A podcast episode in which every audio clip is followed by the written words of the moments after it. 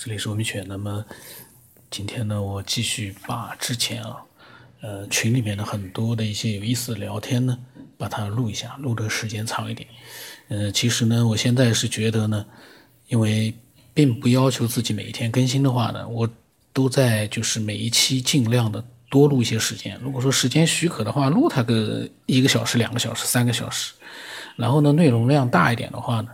嗯，如果说喜欢听的人，他可以在里面去挑，碰到不喜欢你快进都可以，就不用像之前那样子每天更新，每每一次呢十分钟、二十分钟、三十分钟，嗯，时间的要求、更新的要求对我来说都，呃，像现在这样的模式呢，不断的去改变吧，因为我在想，我们这个节目应该做的内容，呃。更好一点，嗯，那么它呢所能展示出来的价值呢就会更高一点。嗯，光是嘴上我在讲，二零一八年我们要去思索出一个世界，嗯，那个终极之谜的答案，那个其实只是我，嗯，就是喊了一个自己鼓励自己的一个口号。其实所有的人都觉得这是一个，嗯，不可能做到的一件事情。但是呢，我们又抱着一个希望，万一突然之间顿悟了，就像我现在，我一下子顿悟了。我觉得，嗯，我们的思索，每一个人的思索，都有他的高和低不一样的地方。有的人呢有丰富的科学知识，有的人呢他有一个非常厉害的一个思索能力。正是因为每个人有高有低，可以互补。所以呢，我一直希望就是分享的人越多，然后呢越专注于分享内容本身，那样的话呢，对这个节目是最有价值的，甚至于是对所有的科学爱边缘的这个爱好者、听众来说呢，是最有价值的。那么这样的一些价值体现出来之后呢，我们的听众也会越来越多，那么贡献出来的各种各样的想法也会越来。嗯，越有参考价值，这可能就是跟网络上的那种问答是一样的。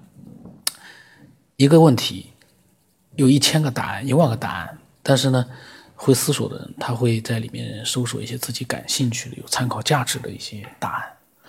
那么我们呢，我一直说的，我就是一个砖头，我希望通过我这个砖头呢，能够引到一些玉。那么。因为这个节目听的人很少，这个玉呢被吸引来的几率呢，就是说呢稍微小一点。但是目前来看，我们也吸引到了很多玉。我们所有的分享者，其实都是我这个砖吸引过来的。那但是呢，对于听众来说呢，如果你专注于光是盯着我这块砖有什么不好，或者那就没有意思了。一定要听里面。被我这块砖吸引来的那些玉，他们分享的内容，当然这些玉呢，跟我卖的玉一样，品质呢也有非常好的，品质呢也有一些并不是很好，一般的，但它是块玉，至少是块玉，不管它是和田玉还是其他地方的玉，至少比我这个砖要宝贵很多。所以呢，我一直在想，哎呀，多来一些玉吧，不然光是我这个砖啊，也不懂科学。光是我这个这个砖在这里表演瞎扯也不行，而且我呢，因为各种各样的原因，我不能专注的去思考我想思考的问题。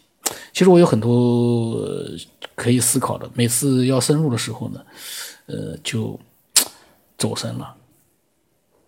思索能力很强，但是呢，没有办法去专注的思索也不行呀，这就是专呀。玉的话呢，它有一个非常好的基础，然后呢。在这个基础之上呢，就能做一个更好的分享。所以欢迎更多的玉啊，嗯，都来分享。但是呢，这个玉呢，你也不要瞧不起这个砖，因为这个砖我是用来引诱你们这些玉的。嗯，所以在这个录节目之前呢，我。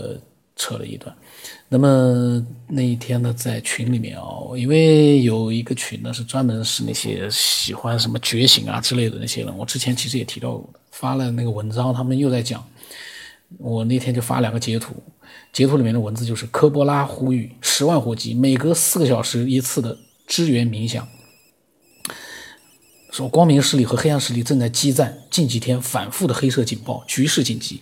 科波拉呼吁光宫做支援冥想，为光明势力缓解紧张的局势。呃，我就把这个截图发过去了。然后呢，彩云会发出了一个就是疑惑的一个表情，很吃惊的表情，说完全沉沦了。意思大概就是说，呃，有一些人啊，他们可能是完全沉沦于这种，呃，被人家就是。引导去相信一些不存在的一些嗯所谓的外星人啊之类的。其实对我来说，我刚才在一个人没事时候在想，其实没有什么外星人，所存在的只有区别于我们地球文明的一个外星文明，应该是更高级的外星文明文明存在。外星人，因为就像有的人说的。宇宙里面所存在的这个不同的生命形式，我们是人的形式。那么在宇宙里面，我们所谓的那个外星人，其实可能并没有，而存在的是外星的文明。那是一种文明，具体用什么样的形式来体现，我们不知道，可能我们根本看不到。那种文明，就像是计算机里面的那些无形的东西一样，它存在，但是你看不到。嗯。然后我说呢，蔡云会啊，这个呢就是不同的人他有不同的信仰，呃，对我来说，这个这么扯淡的东西，但是有人呢是在很认真的，确实是在呃发布，然后呢，说不定也有一些人会配合他去做那个冥想啊，这个是非常有意思的一件事情。这个如果其实我是没时间，有时间的话，我 要把这样的一个心态。呃，可以可以去讲讲玩玩，其实蛮好的。啊，是信仰信仰不一样，就跟好多这个唯物主义听咱们这些节目的话，他也是受不了，这心态估计是一样的。或者说他怎么去解释这个？当然，他也说了，这个没必要去解释，也也不去猜测它是一个什么东西啊。我我不太同意这个观点，我觉得。我们就是要去用我们自己的认知能力去试图解释它，然后大家探讨。那可能谁解释的更清晰，或者谁认知的更清晰，或者说谁经历过这东西，他可能嗯给大家分享了以后呢，大家找到一个更可信的一个感觉啊。我觉得这就是一个娱乐节目嘛。呃，理论上，刚才呢串了。刚才我跟陈云辉在谈那个关于一些人，嗯，对外星人的一些这个跑偏的一些这个，呃，盲目崇拜啊，或者是什么样的一个这个就是走火入魔。结果呢，串到老晋的这个一个语音里面去了。那么当时呢？呃，我们谈到了这个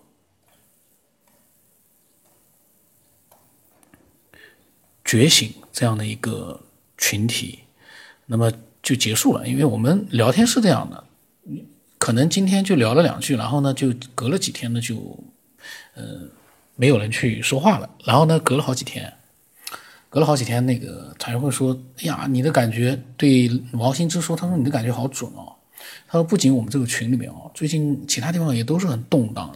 然后他说他呢个人呢，个人的一些情况我就不讲了，就是一些动荡的这个公司里面的情况啊，岗位的工作的情况。那么这些我都把它略过去了。然后老信说他也面临着一些问题，他面临着合同的谈判扯皮，这些呢也不讲了。呃，因为这都是属于工作和私人的事情。”然后呢，回家之旅冒出来，隔了一天冒出来说，人就是各有烦恼。他觉得最近呢，他的身体状况不好。那么回家之旅呢，他就讲了这句话。那么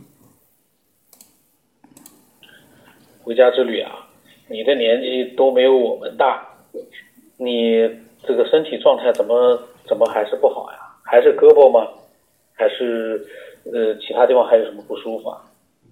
心情的话，我觉得啊，就是，嗯，不要去，就是说，呃，有任何的一个，就是人为的给自己制造一些烦恼。其实开心，让自己开心，这是一个最大的任务。我倒觉得。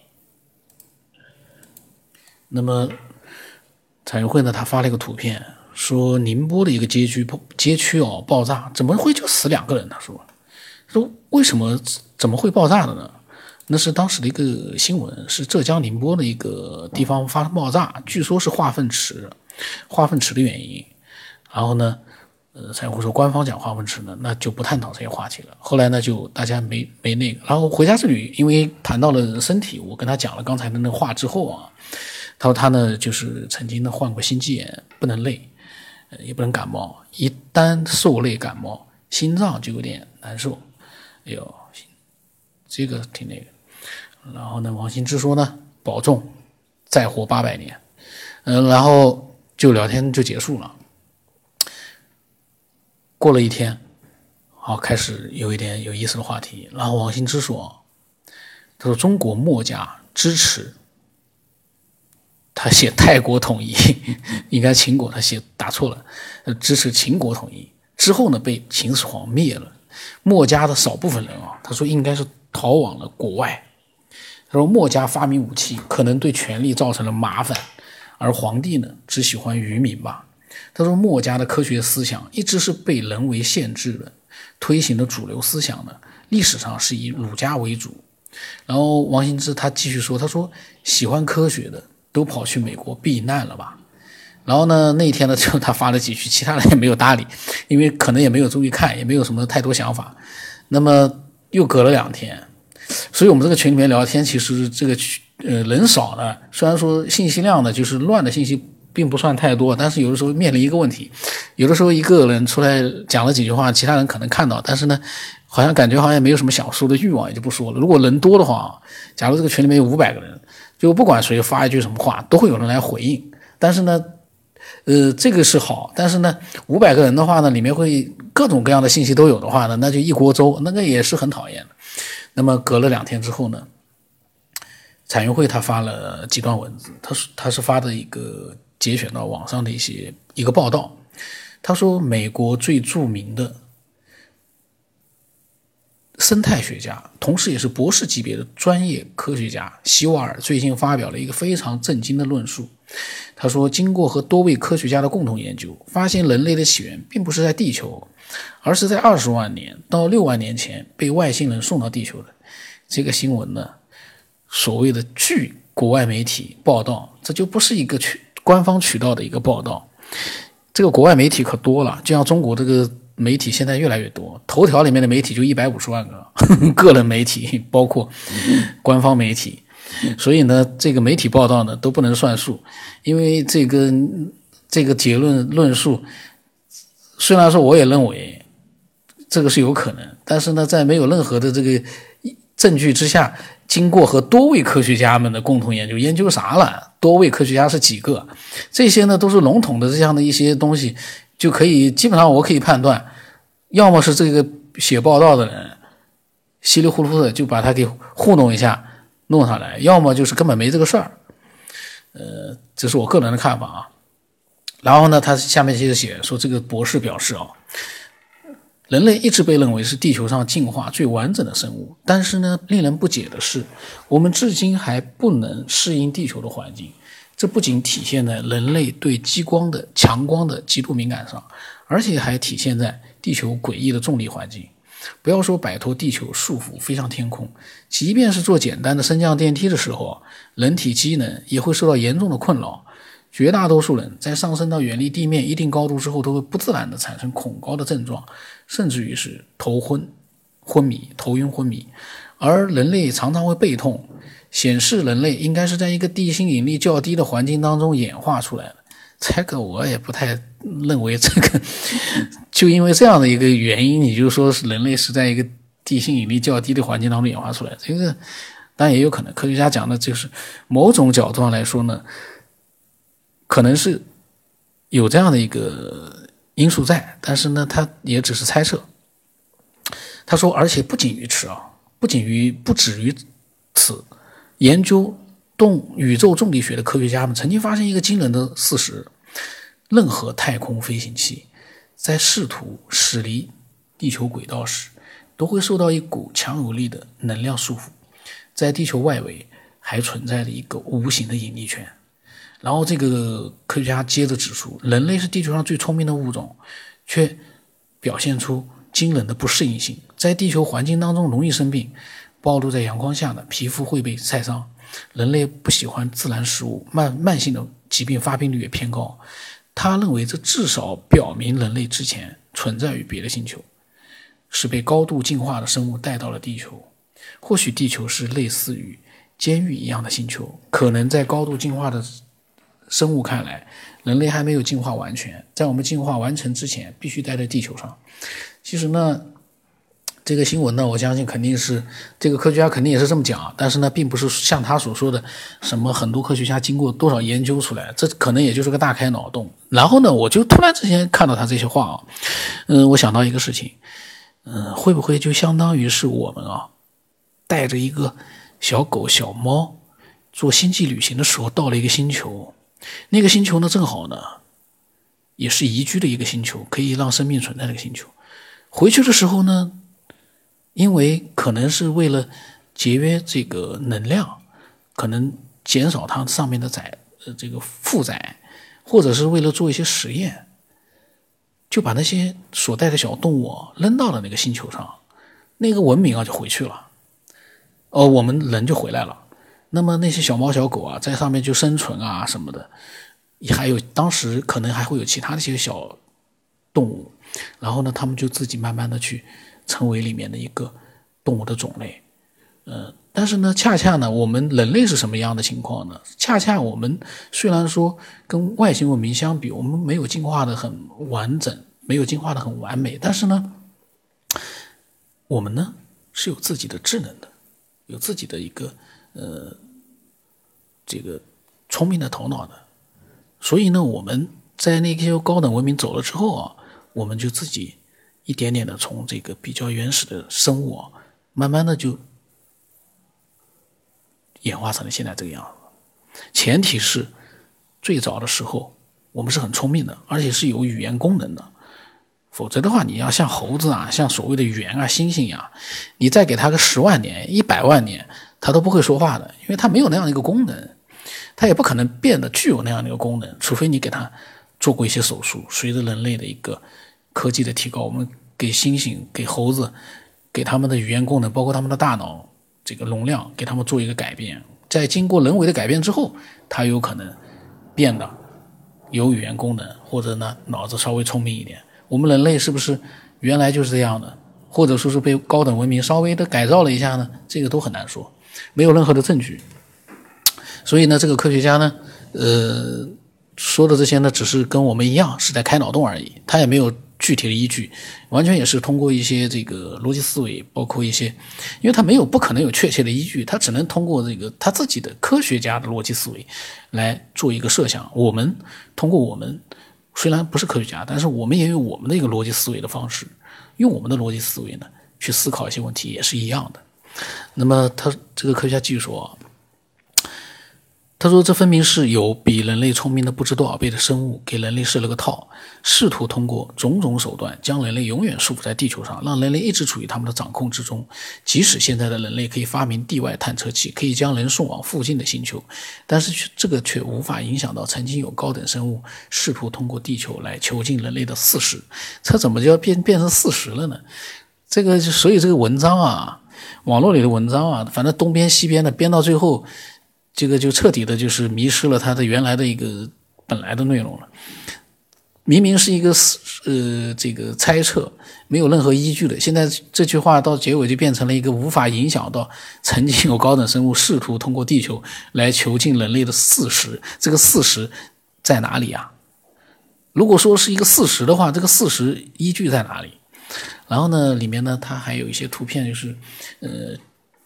关于重力的，说重力较强，说说这个，呃，可能是有的星球啊或者什么地方的这个重力较强，然后呢，呃，说是通过几个重力流的重力场呢，改变了地球的重力场，改变了地球的潮汐和地核运动，也会影响到了动物的情绪、植物的生长周期以及各种生命现象。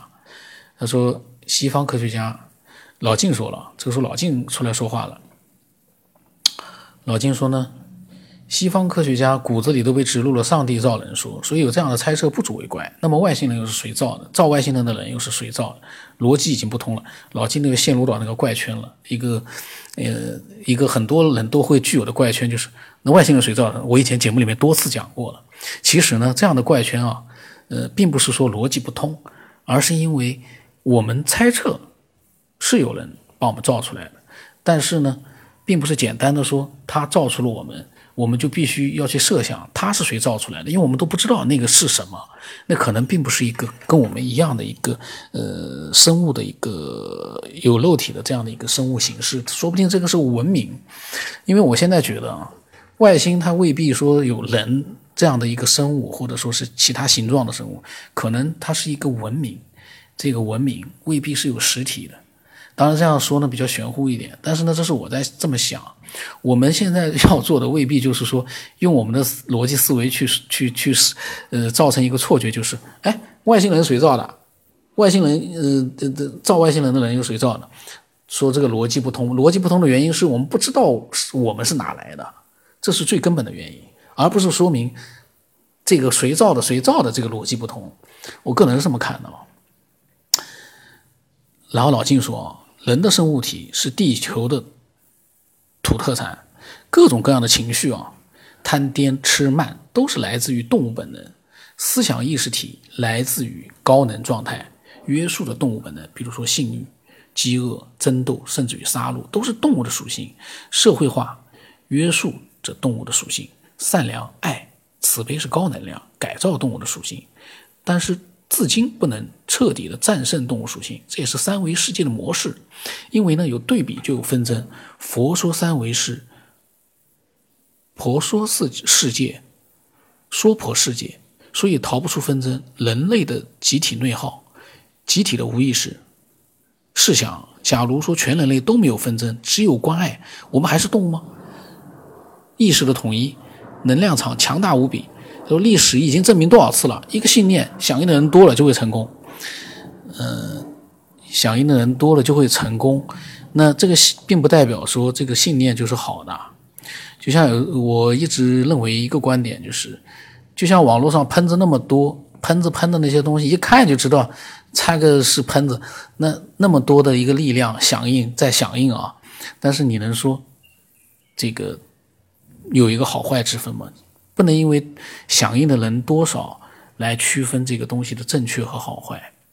然后他说：“如果说人类没有纷争，只有关爱的话，我们还是动物吗？”这个呢，其实我又呃在想，嗯，首先一个这个这个呢很难做到，因为人性嘛，人性一旦失去了这些刚才我们所以为的这些，把它当成的是一个缺点，动物属性，一旦失去了这些属性啊。我们可能也就升华了，也就不是人了，我们就升华成我所说的那个高等文明了。说不定人的肉体都不需要了，那也就无所谓欲望了。但是，一旦我们还是人，我们只要有一点点那种欲望存在，我们呢就不会做的像就是这个里面老金刚才讲的，就是说我们不是动物，那我们不是动物了，我们没有欲望了，那我们。怎么样去繁衍后代呢？这个 那个兽性啊，那个欲望，当然说这个这个欲望也不是坏事，但是按照老晋刚才讲的这些动物属性里面是包括了这个呃这个动物属性里面包括了性欲，这个东西都是关爱了，就就就是完全的脱离了动物属性的话，那我们真的就变成了我所说的那种高等文明。我们存在这样的文明，我们不用繁衍后代，我们永远存在，我们没有肉体的这个存在，我们是一种另外一种形式的存在，呃，然后呢，老金发了之后，大家可能看的时候都觉得叹服了，所以也没有人呃去回应了，我也没回应了。隔了一天，我发了个语音啊，呃，刚才我在头条上看到了，呃，很多人对于这个人类在史史前的时候啊。跟外星人战斗的那样的一些这个，把它当成是真的事件，在做一个呃每一个人不同的这样的一个呃叙述，就是把它当成是真实事件来叙述。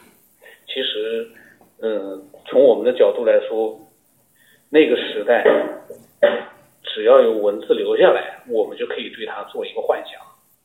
他们说是有甲骨文里面说呢，曾经跟外星人战斗过，嗯，挺挺有意思的。这个呢很奇怪，就这个文这一个语音哦，我不知道当时是看了什么样的一个视频，但是我刚才在网上就是在看那个文章的时候也看到了有人在提问，说是不是在很久之前，什么红毛人帮助中国人抵御了外星人入侵？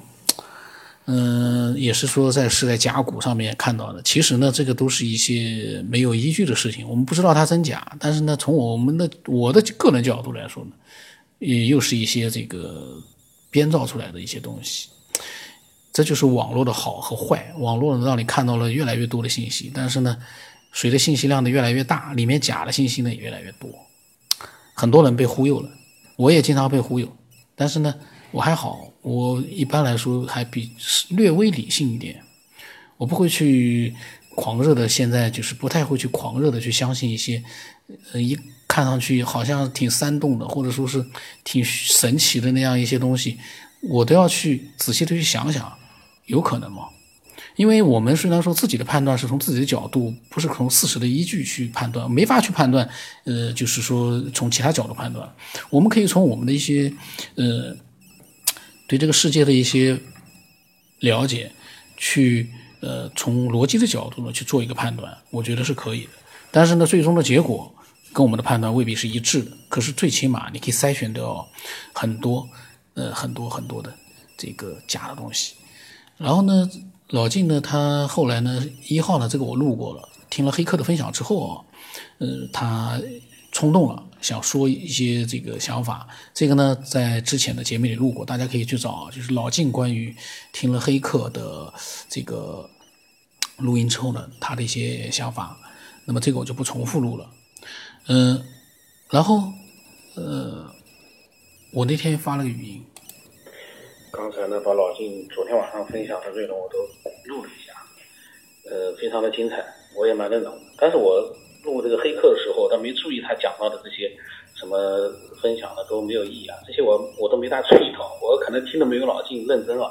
但是我当时应该在听，可能后来呢我也没时间去分享，可能正好忙嘛，就没有讲。否则的话，我也会跟老静一样发表一些我的想法。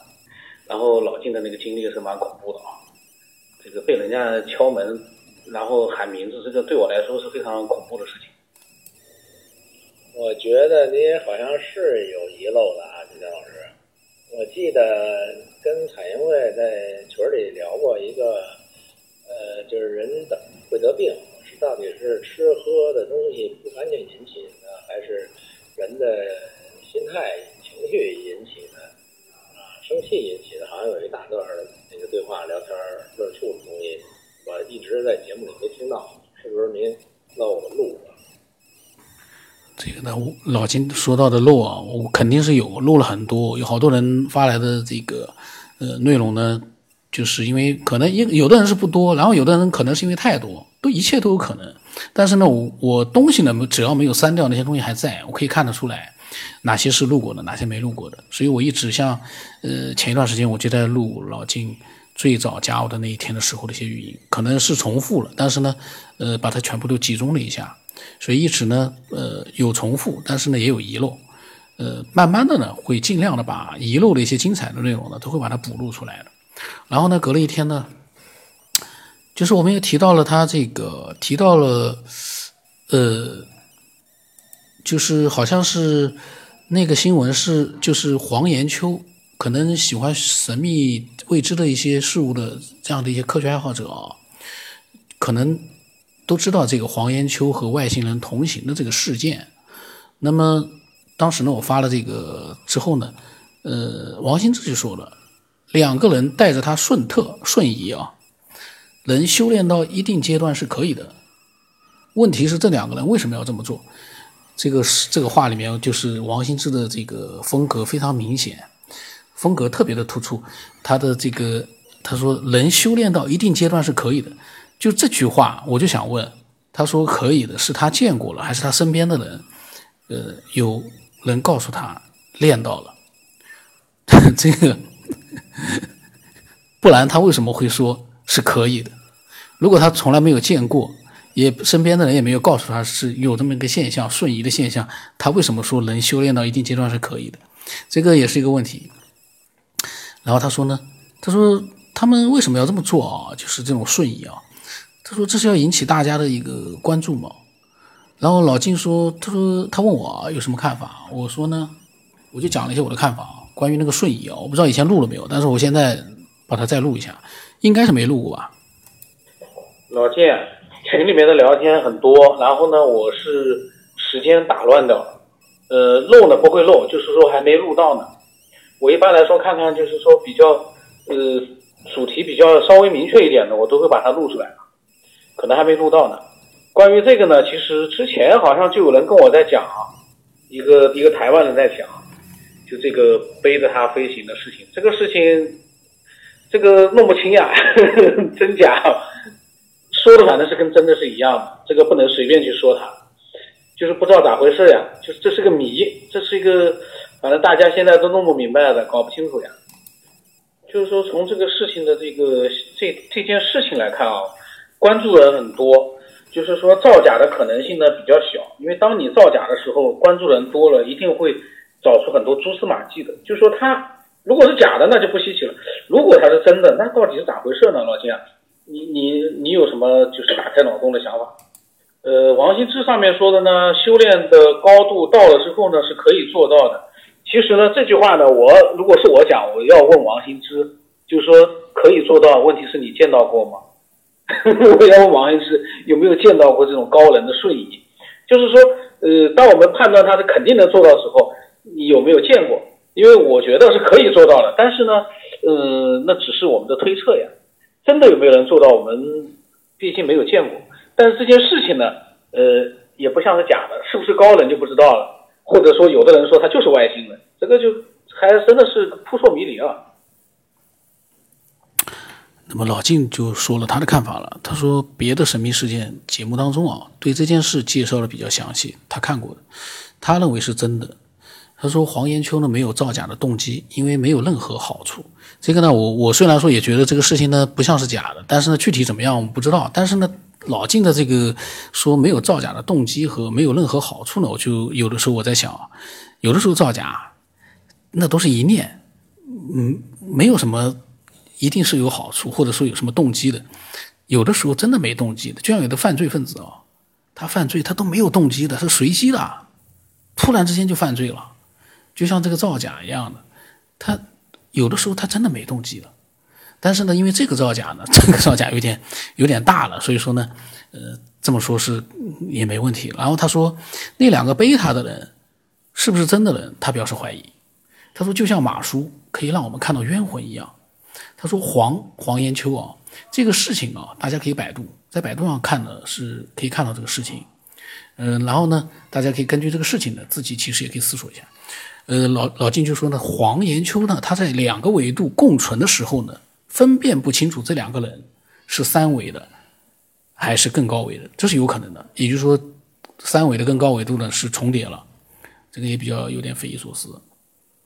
他认为这两个人背他飞一个晚上到南方呢，只是为了飞。如果想把把他带到南方，瞬间就可以做到，不需要过程和交通工具。这个呢，我也相信的。呃，另外呢，他觉得啊，这两个人只是执行人，不是幕后主使人。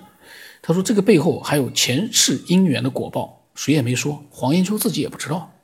然后他老金说呢，他相信这不是偶然的，将来还会有报道，或许已经发生了更多的延续的故事，不让报道也未可知。他说，还有一则呢，是老老金说，还有一一起故事啊，是说在山顶看到看到山顶飞碟也没有下文了，就是他们走到离飞碟一定的距离就进不去了，有一道无形的墙挡住了，撞上就跌倒失忆，类似于类似于电子屏蔽。当时呢，老金想到的就是孙悟空画的，他说这只是他的理解，不代表什么。然后呢，我说，哎呀，我现在也有一个这个。看过外外星飞船的经历了，我上次看到的那个我都可以断定那不是人类的飞行物。但是呢，因为太小了，太快了，也没有太多的印象，只记得反正那个不是地球的这个人类的飞行。是，可能是比较更先进的一个一个东西。那么那个是已经是我嗯看到那个小的快速飞行物啊。之后发生的事，也就是说我从三亚回到了苏州之后发发生的这个聊天。那么王新真呢发了两段语音。呃，理论上是指是达到一定的某种状态，比如说超越时间跟空间的某种能量级的状态。呃，在这个时候啊，他只要能维持住这个状态的时候，他就能够做到那个瞬移啊。呃，这个从理论上讲呢是成立的，对吧？只要它呃安住在那个超越时间、超越空间的更高维度、更高维度的一种状态中。它就能够做到瞬移，呃，这当然需要达到一定的这个能量级的时候啊，它才可以做到。呃，很多经典上有有也有这个记载吧啊。那老华曾经也遇到这种人啊，就是呃遇到瞬移的人吧，呃，有遇他是说有遇见过，但我就不清楚，我是没有看到啊。理论上是有，但听那个老法说，他是有碰到瞬移的和分身的啊，分身他也也有碰到过，呃，这对他来说，他他说有证据，不是他一个人作证，好多人可以作证，呃，他就是同时出现在两个地方，啊，同样一个人同时在两个地方出现，这都有证人的，对他来说，呃，是有证据的，呃，那这个。我也很生气啊！看以后我看能不能碰上这样的高人，如果能碰上，我就抓住他不让他走，呃，拉住他跟我好好聊一聊，让他让他这个让他这个说清楚这是怎么回事。目前我还没碰到。那么这时候回家日语呢，也说他说他觉得他开始他说恭喜恭喜我对我。发了这个，我还很奇怪，我说啥意思？恭喜我干嘛？后来他说，恭喜我看到了外星飞船。那么他呢，可能也根据那个瞬移还是什么的，他发了一些他的想法。这个呢，应该是没录过的。嗯，下次行知碰到外星人的时候哈，你如果碰到了，尽量也给我视频一下，让我看看外星人和他聊聊天。首先恭喜哦，你居然也看到了外星。不明一个飞行物，我觉得这是好现象。你可以没事多仰望天空，就在啊看看天空，真的也会有很多发现的，嗯，很有意思。那天我看了一个科教频道，呃，他有一个这中央十台的科教频频道，他讲了一个，说的是美国的五十一区，当时有科学家，嗯。就他们的外星的飞船啊，它的那个时速达到好好几千万公里，还是几百万公里每小时，反正就是在我们看来就是瞬间的一个移动。嗯，但科学家是这样解释的，他说空间就像那个一个纤维一样，它是可以伸缩的，可以可以拉，就是可以弯曲的，大概就是这个意思。就是我们认为。嗯，就是像这种两个人背一个人这种事情哈，从这一点 A 点到 B 点，它是可以瞬间完成的，它就有一个科学的一个解释，这样。所以其实外星文明并不神秘，只是我们可能我们的一个科学领域还没有到达那个，还没能够真正的去了解我们的科学，其实还是相相对于滞后的。其实我经常有以前给朋友做一个比喻。就是如果在明朝哈，我们拿着手电筒，呃，然后去那边去照亮，他们肯定是无法理解的。他们他们觉得这个是很神秘的东西，这个肯定是神啊、鬼啊、怪啊或者什么东西。其实他他可能是根本没有，因因为他不明白这中间的一个缘由。我还是认为有的文明可能比我们更先进，它是科学的，只是我们现在因为不了解，我们才认为它的神秘，才可能给它冠上一个。一个很神秘的一个面纱，所以随着科学的进步，很多神秘的东西都会被解释开。啊，九天在这个时候终于不再不再反对我哈，认为老师在否定科学了。嗯嗯，随着这个呃的那个更进一步的一些把有的东西给推翻掉，可能新的一些呃真理会出现，真相会出现，就科学的进步，会发现很多神秘的事件，其实它都是有解的，它不是有，它不是无解的。我包括我们所认为的鬼呀、神啊，或者第五几呃五维度、六维度、七维度的生命啊这些东西，其实嗯，我相信它是真实存在的。呃，这个就是老金所说的意，呃意意的成分，不是说我们看到的，可是我们可以通过我们的直觉去感受到的。呃，有的东有的是可以做这样这样的一个嗯一个感知感受啊，它的一个。嗯，特别是这几年挺火的量子，量子物理的世界，给这个世界真的是嗯带来了很多很多很多改变，颠覆了人们很多一个观点，然后有很多科技都在进行一个突破，这种突破是我们以前根本无法想象的，因为以前我们的物理还停留在那几个巨头哈，牛顿的那个牛顿，还有什么嗯的力学，还有啊我我的物理不太好哈，理科也不太好。反正就是那些还停留在那些东西，认为，哎，地心是有引引力的，但是离开地球的话，那个引力就不存在了。爱因斯坦的相对论其实它也是，呃，广义的相对论是成立的，狭义的相对论它就是不成立，也是碰到瓶颈。这东西就是随随着人们对这个世界的认知越来越深入，越来越深入，很多东西被打破以后，我们就会来到另外一个领域，这个领域是颠覆我们所有的感，所有的颠覆，可能是一个颠覆性的。觉得这个时代已经很快了，就快来到了，所以大家要把你们保持开放的心，然后去迎接这一个伟大的新的时代的到来，这一一定是一个很美好的世界。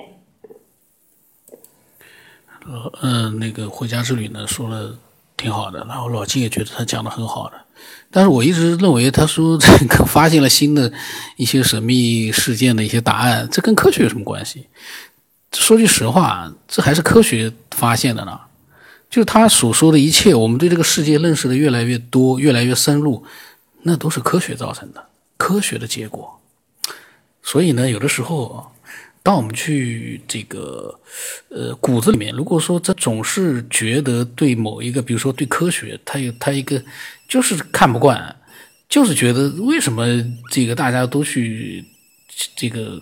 觉得科学改变了这个世界，这世界，这个世界是由这个看不到的什么什么人，呃，发明出来的或者怎么样的。但是归根到底啊，说句实话，如果我们开放的真的是开放的心态，我们就应该承认一件事情：科学让我们认识了这个世界。虽然说还只是认识了一点点，但没有科学，我们现在还说实话还在冷兵器时代呢。现在还不知道怎么样呢，所以有的时候我们想想看，科学让我们发现的更多。不管你是不是喜欢科学，你是不是看见科学你就烦科学，因为回家之旅之前其实总是在讲，科学让这个世界变得好像不是那么像以前那样完美了，或者怎么样怎么样怎么样。有些地方啊，他也是说了，他是辩证的，科学对这个世界也有帮助的，但是呢，他也对这个世界有很多的一些不好的一些地方。其实呢，说穿了。没有科学，这个世界也没有那么完美。但是有了科学，至少我们过得比以前完美多了，舒舒服服的，比以前完美多了。然后呢，我当时我在讲啊，我是隔了一天了，这个已经第二天了。呃，因为他的这个 录音，我到现在才听到。我到现在才听到他讲了一些什么样的内容。我当时发言，我我发那个语音的时候，我还没有听呢。呃，但是我跟他讲，我说呀，我说不错啊，我说老金都说讲得好啊，我说我还没听。那么我第二天呢，我发了个语音。刚录了一期老金四月三号晚上，老金这个喷子怎么讲了好多集了，怎么还没讲完呀？然后呢，这期呢，我反正也录的时间蛮长。呃，这个我感觉老金啊。对喷子的这个定义和我的定义是完全不一样的。我的定义呢是那种不能理性表达的那种网络流氓，不是这个理性分享自己想法的不同见解的，呃，这个都不存在。所以说那个基础呢，我就觉得是不存在的。因为呃，正是因为大家能表达自己的不同想法，才有了这样一个节目，各抒己见。所以，各抒己见和真实表达是我觉得呃这个最好的。至于说那个喷子呢，我指的是网络流氓，不是指的不同意见的那种呃那种发表自己想法的人。这个一定要就是说区分开来啊。刚才呢，滔滔不绝的呃我们分享老金的一些想法，然后我也我还在滔滔不绝，结果后来发现哎好像不大对呀，我一看嗨根本就没录。弄了半个小时，结果都是都是在瞎搞，浪费了半个小时。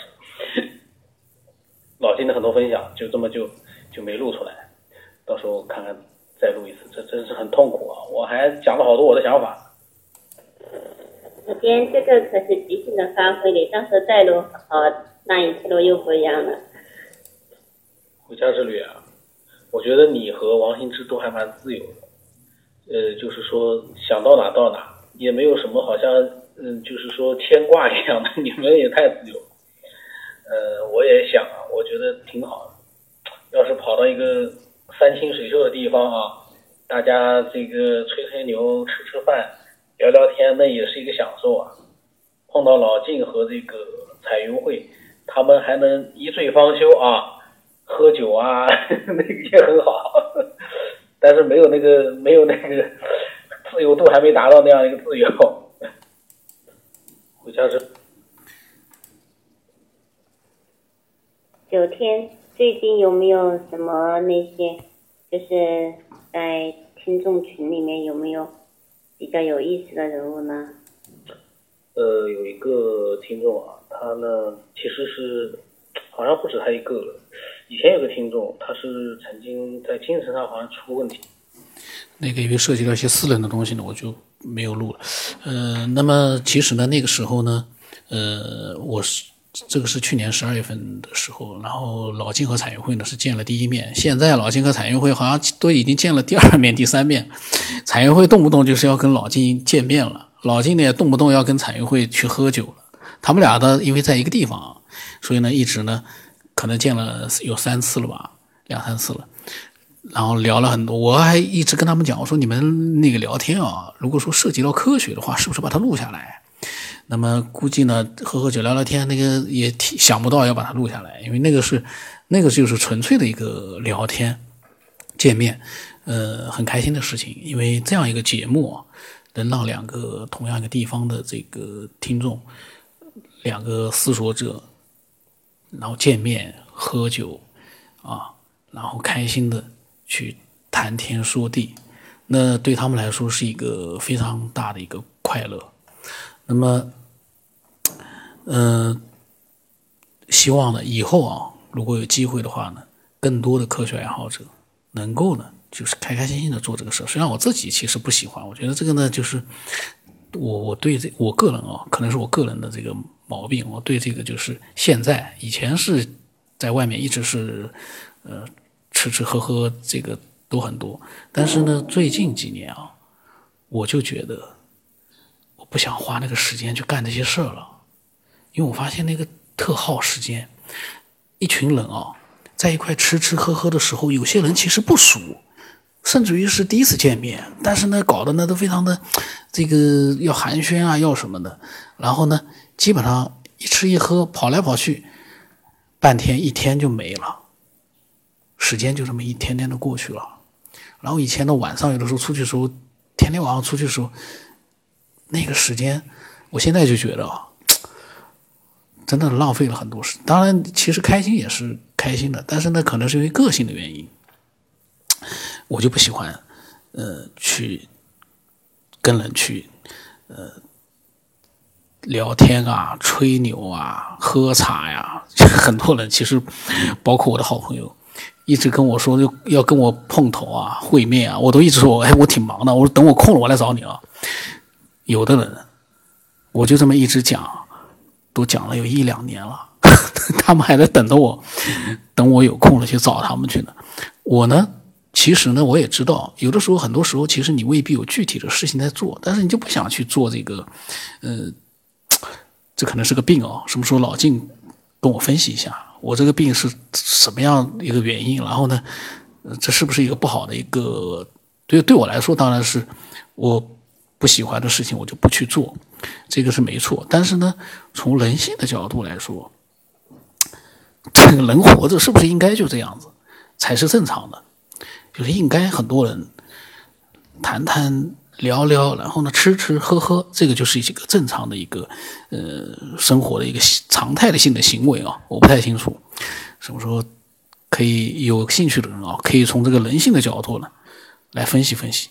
因为之前呢，我做的工作呢，其实也是要吃吃喝喝的，但是很奇怪的是，我跟他们那帮人啊，不喝酒是不行的，但是我就不喝酒。这个很奇怪，人家说你人家都要喝酒，你不喝酒能行吗？哎，我就真的是不喝酒，因为我不愿意去让自己去做一些勉强的自己的一些行为，比如说喝酒对我身体，我因为当时可能也不能喝酒，我就坚决不喝酒。当然有的时候强颜欢笑那也是没办法，因为有的时候说是强颜欢笑，其实聊聊天、吹吹牛也是很开心的事情，只不过就事后觉得，哎，都是应酬啊。并不是那种发自内心的快乐，但是呢，也还是开心的。这个呢，就是这就像以前我讲过的，假如你说一个人是坏蛋，他装了一辈子的大侠，他也是大侠了，因为他用大侠的要求来约束自己啊。那就是有的时候你说我是强颜欢笑，我自己也这么讲，但其实当时呢也是开心的，因为你再怎么样笑也是笑了，吃也是吃了，喝也是喝了，然后聊天也聊过了。啊，今天这个扯的有点无没边了啊。然后呢，隔两天呢，这个老金呢，因为有的时候喜欢发那个文章的，那天发了以后发两篇文章，科学界至今无法解释的五个超自然现象。然后呢，疾病是灵魂的语言，他在揭示我们内在的淤堵。然后回家之后立刻说，老金不错，他说地球文明曾经毁灭，我们现在的文明不是唯一的。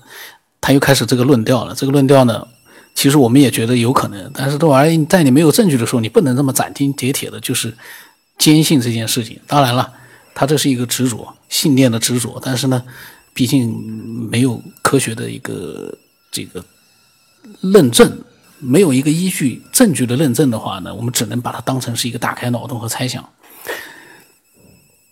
然后呢，回家之语说呢，疾病是灵魂的语言。然后发了一个他朋友圈，朋友圈的这个他的一个发言的一个截图。回家之旅呢也很有意思，他有段时间呢，这个朋友圈对我屏蔽了，后来呢对我打开了。后来前段时间我他发了这个朋友圈截图，我又去看，他好像又把我屏蔽掉了，非常有意思。然后隔了一天之后呢，呃，我又开始我发两段啊，发两段语音，这两段语音播完呢，我就。我就呃先结束啊。回家之旅啊，你发的这个朋友圈为什么这么消极啊？感觉好像这个有很多的这个就是负能量一样。哎，你为什么这个不是能够积极一点呢？你的心态不是都在自己去呃修炼的？应该我觉得啊，应该积极一点。这个不能太。这个好像，反正我感觉啊，蛮消极的。另外一个啊，你说那个我们现在的文明不是唯一的，以前也有过文明。这个是你内心突然之间有了这样的一个画面呢，还是你有什么样的一个比较这个可靠的依据，让你就是说说出这样的一个话呢？或者只是你的一个猜想呢？因为这个是什么样的一个状状态之下说出这句话也很重要的。因为我们说话，因为是都是可以随便说的，但是这个内容有没有这个依据也是很重要的。当然，你不能说我就是这么看的，我就是这么认为的，我没有依据，我就这么想。那那个那个呢，就是欠缺一点这个。然后呢，王新之说：“他说放下能拿起来，终逃不过直面自己与人生。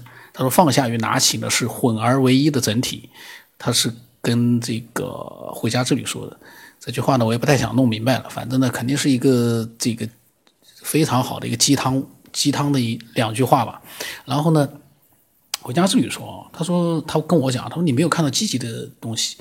我说好吧，我说你厉害，然后他跟我说，他说问问老晋，他会明白他的意思。他说老晋会明白他的意思。然后我跟他讲，我说最好不要总是试图问别人理解不理解，自己解释清楚才是最关键的。呃，我说自己的表达自己要清楚就最好。既然表达了给人家看，就最好说明白，不然呢就是神神叨叨。因为我的意思就是哦，你既然表达了，你要让人家看的，你就要说明白。你不然的话，人家产生歧义了，你跟人家来一句你没弄明白，你不懂，那那反过来说，是不是也能说你根本就没有表达清楚呢？然后回家之语说，他说你现在不明白。是因为我在你看不见的地方，什么者密、凿密、捉迷藏啊？他们他跟王兴之有点越来越越像了，我感觉那个字，呃，捉迷藏，他把那个捉呢写成凿了，我就没看懂。他说我不明白他的这个话里面意思，是因为他在我看不见的地方在捉迷藏，我只好发了杯茶给他，我说喝茶喝茶，嗯，然后呢？王兴之说《回家之旅》这个呢是像诗一样的表达，呃，那么今天就先录到这里吧，因为时间蛮长，然后里面有很多我的闲言碎语啊，呃，我在想，什么叫真实呢？真实就是在你不知道自己要说什么的时候呢，你说了一些话，你按照自己的这个大脑里面的一个。未知的一个指引，你去说了一些话，这个呢就真实。你要说绝对的真实，那也可能也没有，因为不管是哪一句话，我在说出去之前，我也过了一下脑子的，可能是闲言碎语，但是呢，我也没有让更多的一些就是不合时宜的话呢说出来。所以呢，这个真实是相对的，就是连真实都是相对的。那么，所以我们看待一个事物的时候呢？就应该从不同的角度去理性的去看待，然后我们表达的时候呢，理性的去表达，清晰的去表达，表达的越清楚越好。那么我的微信哦，专门就是科学的微信哦，是 x 五三四七八五八四五，x 五三四七八五八四五。啊，今天就到这里了，因为可能有好几个快递要过来了，欢迎更多的人。分享自己的各种各样的想法。